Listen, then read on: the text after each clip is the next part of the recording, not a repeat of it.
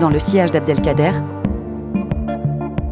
une série documentaire de Marine Vlaovic, réalisée pour le MUSEM, produite par Urban Prod, musique originale, Mehdi Hadab.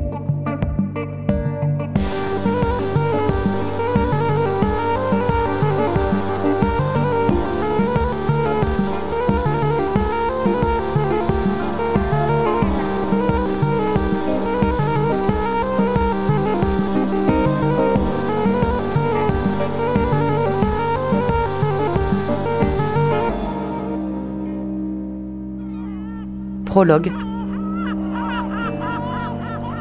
Un illustre inconnu. Qui est Abdelkader? On en connaît tous un, de près ou de loin. J'ai dû en rencontrer quelques dizaines, parfois à l'improviste, comme sur les travaux de la corniche à Marseille.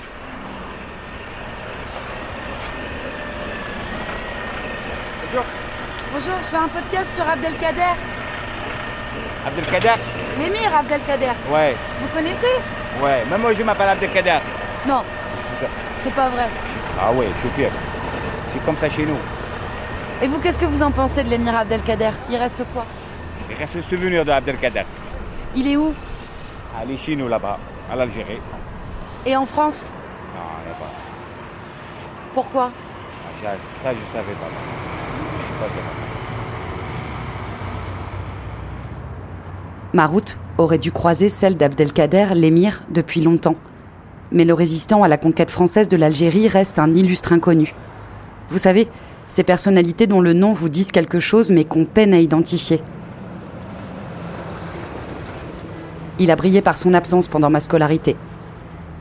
C'est encore une mémoire en chantier, car on commence à peine à regarder de l'autre côté. C'est de l'autre côté? Ouais, c'est l'autre côté. Vous connaissez l'Algérie, non? C'est sur l'autre rive. Voilà. Ah, vous regardez la mer? Je regarde la mer et je pense le pays. Eh ben, je vous souhaite une bonne journée, Abdelkader. Merci beaucoup, madame. Allez, bon courage, madame. Vous êtes d'origine Française, hein? Je suis marseillaise, comme vous. 7 millions de Français auraient un lien même indirect avec la guerre d'Algérie. C'est mon cas. Mon grand-père militaire français était en poste à Alger. Ma mère est née à Bab el Oued, un quartier qu'elle a quitté encore toute bébé à la fin de 1954. La guerre venait de débuter. Heure troublée en Algérie, où en plusieurs endroits du territoire une série d'attentats ont été commis dans la nuit qui précéda la Toussaint.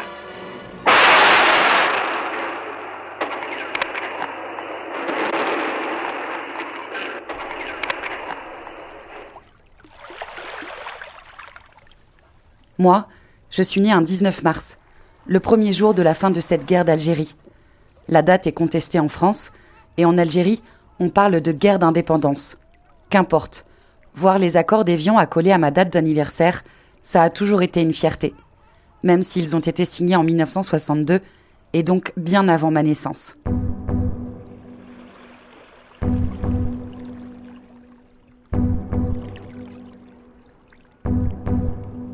Comme un bon nombre de personnes de ma génération, je n'ai pu compter que sur moi-même pour explorer l'histoire de la colonisation en Algérie et donc celle de l'histoire de l'émir Abdelkader. Un soir d'hiver à Marseille, une série de hasards m'a mené jusqu'à Kaina Zaouch. Kaina est née en Algérie il y a 42 ans. Elle est venue en France pour poursuivre ses études de lettres et de philosophie et elle a une longue histoire avec Abdelkader.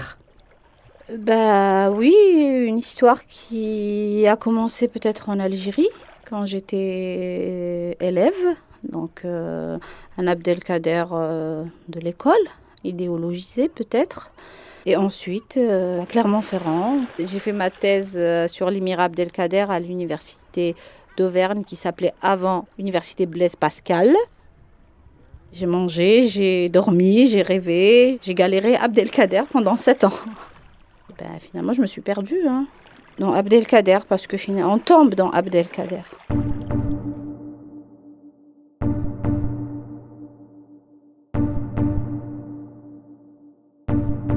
Et on tombe euh, comme on tombe amoureux. Tomber amoureux, c'est être malade d'amour.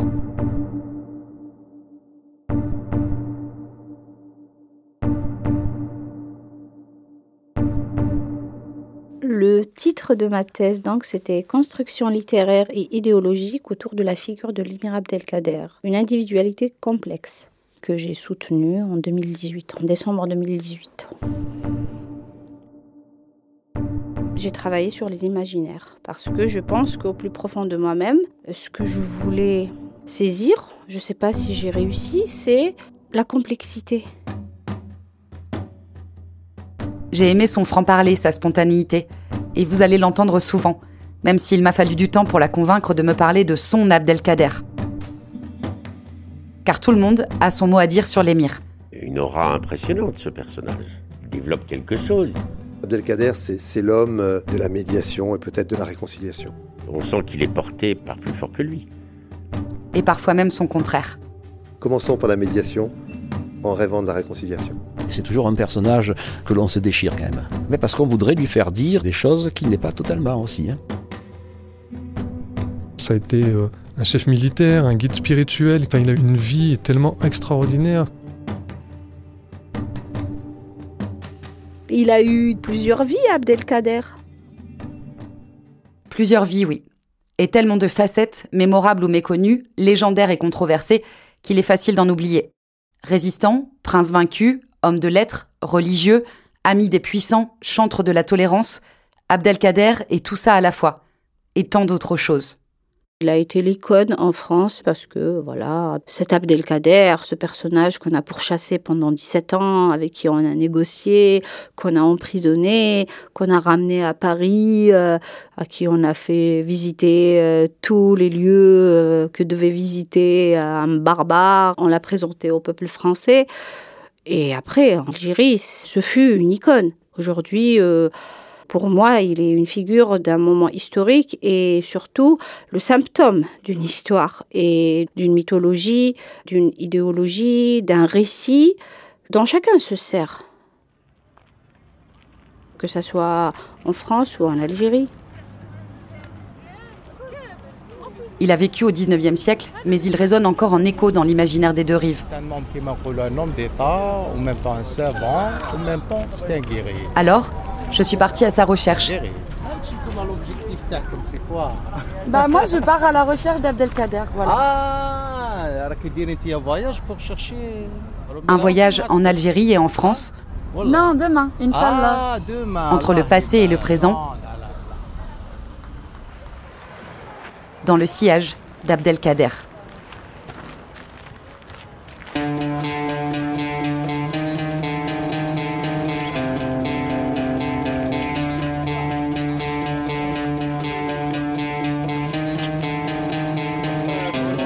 Prochain épisode, Résistance.